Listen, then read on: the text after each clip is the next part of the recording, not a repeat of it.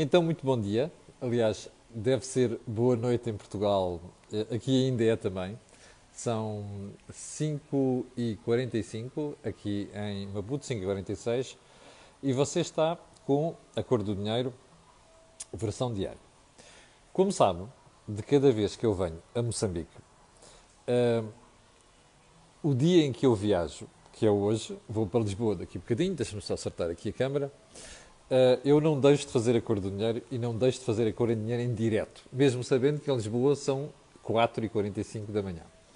Ora, é exatamente isto que estou a fazer hoje. Uh, o voo, como sabe, demora entre 10 e 11 horas e, portanto, uh, eu estou agora, a esta hora de manhã, a fazer o programa em direto. Tenho que ir para o Porto daqui a bocadinho. Bom dia a todos.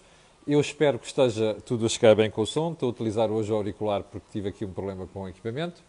Uh, mas vamos lá então à edição de hoje, não sem lembrar que amanhã vamos ter tudo, esta semana vamos ter tudo regularmente, já em Portugal, se o avião não cair, obviamente, uh, e vamos ter amanhã o Cor do Dinheiro, perdão, diariamente a Cor do Dinheiro, e amanhã o Think Tank com o Jorge Marrão e o Joaquim Aguiar. Bom, então vamos lá à edição de hoje. Vamos começar por onde? Vamos começar, ah, vamos começar pelo Disclosure. Este canal tem uma parceria com o Prozis, o que significa que quando você for ao site fazer compras, na saída, no cupom promocional, escreve Camilo e tem logo um desconto de 10%. Bem, agora sim. Período antes da ordem do dia. E vamos falar de quê?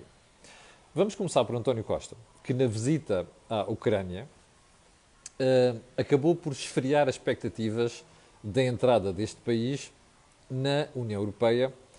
Não é não entrar, é pensar que vai entrar rapidamente. Ora bem, o Primeiro-Ministro fez bem, fez. Porque, embora seja um momento excepcional e a Ucrânia precise de, de apoio e de ajuda, não se pode queimar etapas, sobretudo naquilo que são elementos fundamentais e estruturantes daquilo que é o modelo europeu. Portanto, António Costa, como aliás outros líderes europeus anteriormente já tinham feito, tentou botar água na fervura e fez muitíssimo bem. Bom, isto quer dizer o quê? Quer dizer que se tudo corresse como normal. Olha, o último país que entrou na União Europeia chama-se Croácia. E na altura isto demorou quase 10 anos. No caso da Ucrânia, isto devia demorar mais tempo. Porquê? Porque o país tem, está muito atrasado, tem falta de muitas reformas um, e porque há ali alguns elementos estruturantes da democracia e questões relevantes sobre a corrupção, por exemplo, que estão por resolver. E, portanto, é bem provável que isto demore. Em termos normais, demoraria mais de 10 anos. Qual é o problema aqui? É a urgência devido ao problema político e bélico que, entretanto, foi criado. Aguardemos. Ponto seguinte. Vem aí um ano bom para o turismo? Bem, toda a gente está a dizer que sim. Porque há a guerra de um lado, a Turquia não é flor que cheira, a Grécia também está lá muito próxima e, portanto, Portugal e Espanha podem beneficiar disto. É provável que seja assim. Mas quando nós temos momentos de guerra, nunca se sabe o que vai acontecer.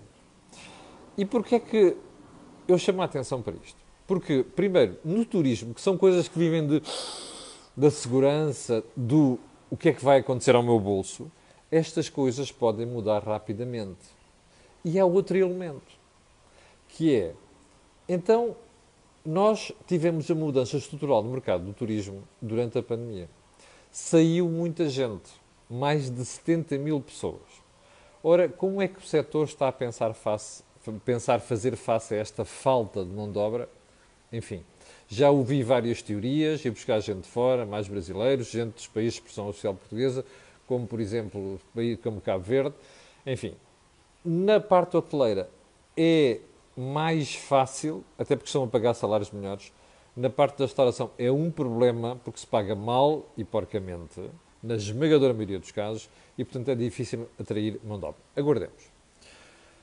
Ponto seguinte, um assunto que estou para denunciar aqui há vários, várias semanas. Uma série de espectadores têm escrito, inclusive com fotocópia, com print screens, daquele cheque de 60 euros que a Segurança Social está a enviar às famílias, a 280 mil famílias, ou lá o que é, para fazer face a este momento de dificuldade. Como sabe, eu sou contra aquilo, acho que não devia ser para uh, acho que devia ser mais de 60 euros e acho que devia ser muito bem escrutinado. O que é que está a acontecer? Alguns espectadores estão-me a dizer que há pessoas, nomeadamente imigrantes, bem na vida, que têm casas em Portugal que estão a receber esses cheques. Bom, isto é uma vergonha. Mas não me surpreende. E você perguntará, então, porquê é que isto está a acontecer? É muito simples. O Governo sabe que a Segurança Social não tem forma de ir escrutinar por dificuldades informáticas, pessoal, seja o que for. Olhe para o caso das pensões, por exemplo. Escrutinar um a um e depois fazer targeting. Olha, este merece, aquele não merece. E, portanto, é, toma lá, vai por aí fora. Isto é um disparate porque é um desperdício de recursos públicos. Certo? É bom não esquecer isto. Você está admirado? Não esteja. Este governo, desde o Dr. Veira da Silva, no governo anterior, de 2016, não fez rigorosamente nada para melhorar aquilo que é a forma de trabalhar da Segurança Social. E agora temos situações como esta. Bom, estas e fraudes também. Bem, um, último ponto. Os dados divulgados pela União Europeia na semana passada sugerem que o PIB português vai cair no segundo trimestre deste ano. Portanto, comparação do segundo trimestre com o primeiro trimestre, uh, é natural que isso aconteça por causa do efeito da guerra na Ucrânia, mas não, se, não vai afetar significativamente, esperemos, aquilo que vai ser a performance anual da economia. Uh, a seu tempo voltaremos a este assunto. Bom, vamos então aos assuntos principais de hoje e vamos começar por onde?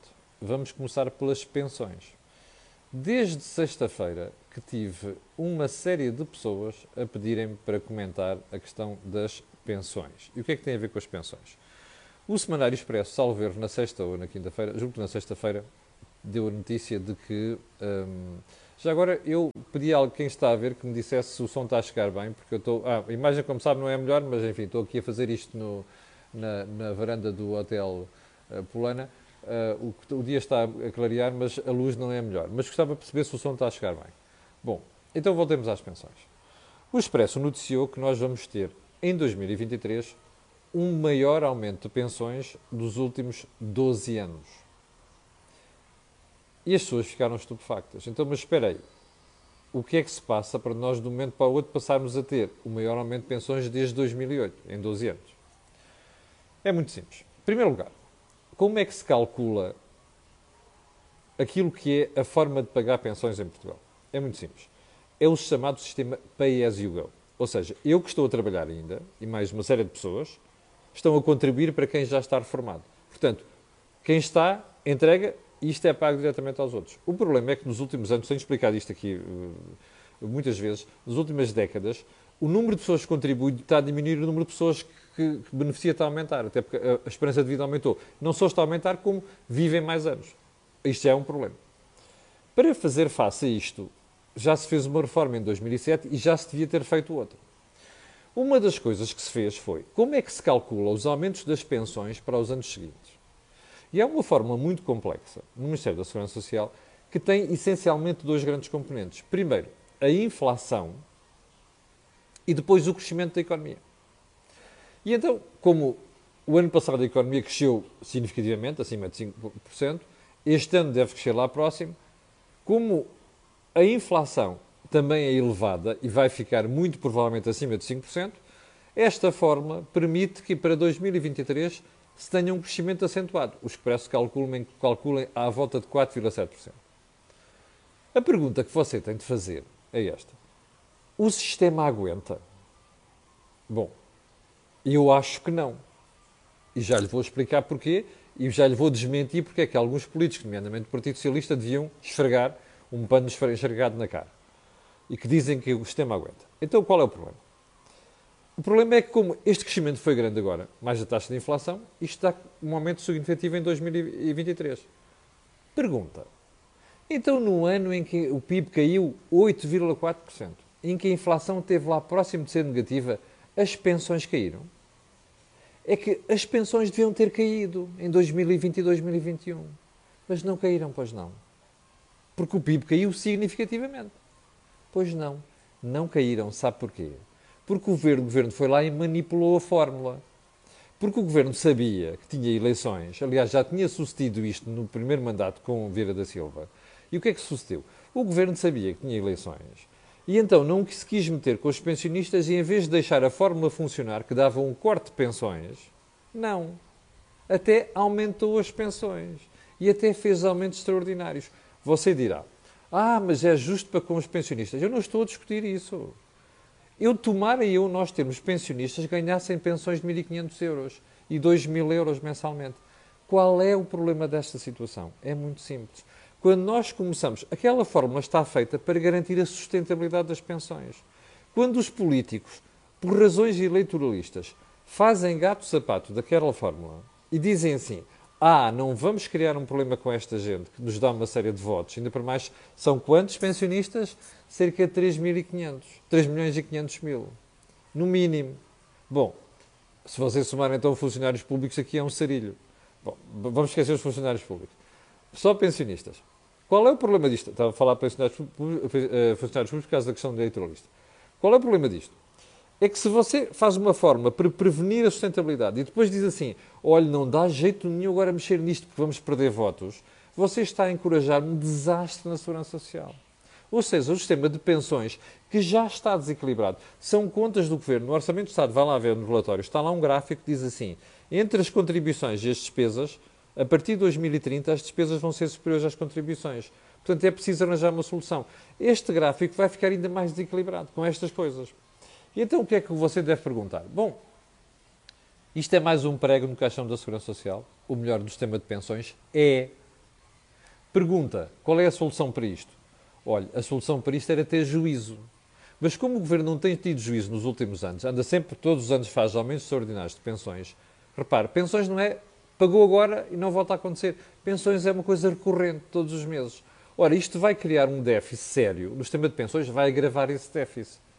Qual é que vai ser a solução? Ah, você tem um senhor, que eu costumo chamar aqui carinhosamente Falinhas Mansas número 1, um, que dá por nome de Vieira da Silva, que já foi Ministro da Segurança Social, e que diz assim, ainda há dias dizia, salvo, salvo ao Jornal Económico, ah, não há um problema com a sustentabilidade de pensões. Não há o quê? Ah, há. E estas coisas só agravam. E você dirá, ah, então vamos ficar sem pensões daqui a dois ou três anos, ou daqui a 10 ou 15 anos? Não. Sabe o que é que vai fazer? O governo vai aumentar impostos ou vai criar novos impostos para financiar esta marmelada. Está a perceber? É isto que vai acontecer. E é isto que Vieira da Silva, e é isto que o Partido Socialista, e é isto que o governo, inclusive o PSD, estupidamente, não está a conseguir explicar aos portugueses. Ou seja, o que você vai ter dentro em breve, aliás, o governo nomeou ainda há pouco tempo, há poucas semanas, uma comissão nova para estudar novas formas de financiamento da Segurança Social. Como é que isso faz? Olha, aumentando impostos existentes e criando novos impostos. Portanto, você pode ter a certeza que é isso que vai acontecer. Com esta conversa de não há um problema com as pensões. Ah, sim, senhor. Bom, ponto seguinte. Ainda da semana passada, uma série de espectadores me questionaram porque é que eu não falei das declarações de Mário Centeno, governador do Banco de Portugal. Ora bem, o que é que disse Mário Centeno? Disse uma coisa muito estranha, eu até lhe vou, uh, vou ler um, ehm, para não haver a mais pequena dúvida. Onde é que isto está? Mário Centeno, um, numa conferência da Ordem dos Economistas, um, disse isto. O ritmo do crescimento do emprego público duplicou no período pandémico face aos anos anteriores. Em média, entre 2015 e 2020, está a falar do primeiro trimestre sobre o trimestre, primeiro trimestre do ano anterior, o emprego público tinha crescido 9.500 trabalhadores. Agora, este ano, passou, deste ano para o ano passado, passou, dos, passou para 19 mil funcionários nos anos da crise pandémica. Não é só neste ano. Nos anos da crise pandémica, contratou-se no primeiro trimestre de cada ano mais de 19 mil funcionários. Veja bem, contratava-se 9.500 funcionários públicos. Agora, contrata-se 19.500. Pergunta: você não acha que Mário Centeno acordou tarde? Há quantos meses, que é para não dizer anos, você ouve a cor do dinheiro tratar deste assunto? Remember? Fetla liaison. Agora vamos ouvir o que é que Centeno diz a seguir. Diz assim: por causa disto, desta contratação excessiva de funcionários públicos, atenção, SIC, há algumas destas dinâmicas que facilmente entendemos no contexto pandémico por exemplo, contratar mais gente para o Serviço Nacional de Saúde. Há outras dinâmicas que, a manter-se, terão consequências sobre a sustentabilidade das contas públicas que nos devem a todos fazer pensar. Espera aí. O que Mário Centeno, governador do Banco de Portugal, agora está a dizer é o seguinte: a gente estava a contratar 9.500 funcionários públicos, de repente passou para 19 mil. Bom, isto faz falta numa. Aliás, compreende-se numa parte que é o Serviço Nacional de Saúde. Nos outros, não. E se isto continuar, a gente vai ter um problema de sustentabilidade das contas públicas. Hello! A sério? Bom, vamos recuar à cor do dinheiro de quinta-feira ou quarta-feira. Você lembra-se qual é que foi o assunto principal? Acho que foi quinta-feira. Estava eu aqui fora de Maputo, longe, com dificuldades de comunicação. Quantos funcionários públicos temos neste momento? 741 mil. 741 mil. Bom, vamos à saúde. Ah, durante a pandemia foi preciso contratar mais gente. Espera aí. Quem foi o fulano? Quem foi a pessoa que, quando chegou ao governo em 2016, reduziu de 40 para 35 horas as horas de trabalho na função pública? Quem foi? Fui eu. Não foi, pois não. Foi o Dr. António Costa e o Dr. Mário Centeno. Remember? Lembra-se do que é que eles disseram na altura? Ah, não se preocupem, isto não vai representar um aumento de custos para o Estado. Espera aí. Então você diz assim aos médicos e enfermeiros e, outros, uh, e, e, outro pessoal de, de, de, do Serviço Nacional de Saúde: você não trabalha 40, mas trabalha 35. Portanto, estas 5 quem é que cobra? Já faltava gente do Serviço Nacional de Saúde antes da pandemia. O que é que aconteceu depois da pandemia? Muito simples, aliás, durante a pandemia. Se já havia falta de gente, passou a fazer falta muita gente. Mas o doutor Mário Centeno nem sequer explicou que o que fizeram foi tudo em cima do joelho, porque não houve um plano de reforma do Serviço Nacional de Saúde. Portanto, o senhor que reduziu o número de horas na função pública, portanto, afetou o Serviço Nacional de Saúde, e, portanto, o Serviço Nacional de Saúde ficou descalço, e, portanto, quando acontece uma pandemia, agrava a situação toda. É o senhor que agora vem dizer: atenção, este ritmo de contratação de pessoas para a administração pública está a um nível histórico, repare, 741.300 funcionários públicos, e era no primeiro trimestre, agora já há mais. O que é que vai acontecer? Ah, vai haver um problema com as contas públicas. Espera aí. É o governador atual a falar com o ex-ministro das Finanças? Porque isto é a segunda pergunta. Então, Mário Centeno, quando foi governador, não se apercebeu que isto era um problema. Mário Centeno, quando foi governador, perdão, quando foi ministro das Finanças, não estava a ver o emprego público a crescer. Então acordou agora. Bom, isto é uma falta de vergonha notável. Eu não conheço ninguém, sinceramente, noutros países europeus que faça esta figura. O Dr. Mário Centeno é responsável pelo crescimento do emprego no Estado. Primeiro, porque reduziu de 40 para 35 horas. Em segundo lugar, porque ele não precisava ter ido contratar gente para o Estado, precisava ter feito uma reforma do Estado e andou a contratá-la porque dava jeito ao Partido Socialista. E depois o Partido Socialista e o Governo vêm dizer ah, o desemprego está a níveis históricos. É óbvio que o desemprego está a níveis históricos. Porque você tem o Estado a contratar este maralhal de gente, desculpe a expressão. Bom, e depois chega uma situação que diz assim: ai, podemos ter um problema de sustentabilidade com as contas públicas. Então só agora é que descobriu isto. Bom, há uma certeza que você pode ter. A contratação de gente, como está a crescer, como está a acontecer, vai provocar um problema nas finanças públicas. E sabe quem é que o vai pagar? Você, você dirá, ah, está bem, não me venha falar em bancarrota. Não é isso. Porque a União Europeia já não quer ouvir falar em bancarrotas hoje em dia. Uma coisa é certa, podemos ter de fazer um ajustamento. E mais, como é que isto se paga? Paga-se com mais impostos. E esta foi a parte que o Dr. Mário Centeno se esqueceu de dizer. É que toda a carga fiscal que você tem vindo a assistir e que cresceu nos últimos anos, este crescimento espantoso da carga fiscal serve para pagar estas maneladas, percebe? Portanto, faz-me impressão como é que o país político, o país comentadeiro até, não se levanta em armas, em armas é óbvio, está em, em, em sentido figurado, para criticar Mário Centeno por aquilo que está a acontecer.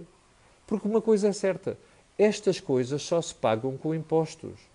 E, portanto, você o que vai ter nos próximos anos pode ter a certeza, se você olha para o futuro, não é preciso oráculos. Todos estes erros de, de política económica têm apenas um significado: vamos pagar mais impostos. Bom, chegamos ao final do programa de hoje. Quero agradecer às uh, 500 pessoas que estão em direto neste momento, eram, nem sequer eram 5 da manhã. Quero pedir desculpa por estar a fazer o programa a esta hora, mas olha, era a única maneira de fazê-lo em direto, porque agora vou ter que ir para o Porto. Fique bem, tenha um grande dia e já agora acho, vou pedir àquilo que as pessoas estão a ver e as outras aquilo que passa sempre, que é colocarem um gosto e fazerem partilha nas redes sociais. Já sabe porquê. Aquilo que houve aqui não houve em mais sítio nenhum. Obrigado, tenha um grande dia. Voltar, voltaremos a ver-nos amanhã, às 8 da manhã, se o avião não cair. Obrigado e com licença.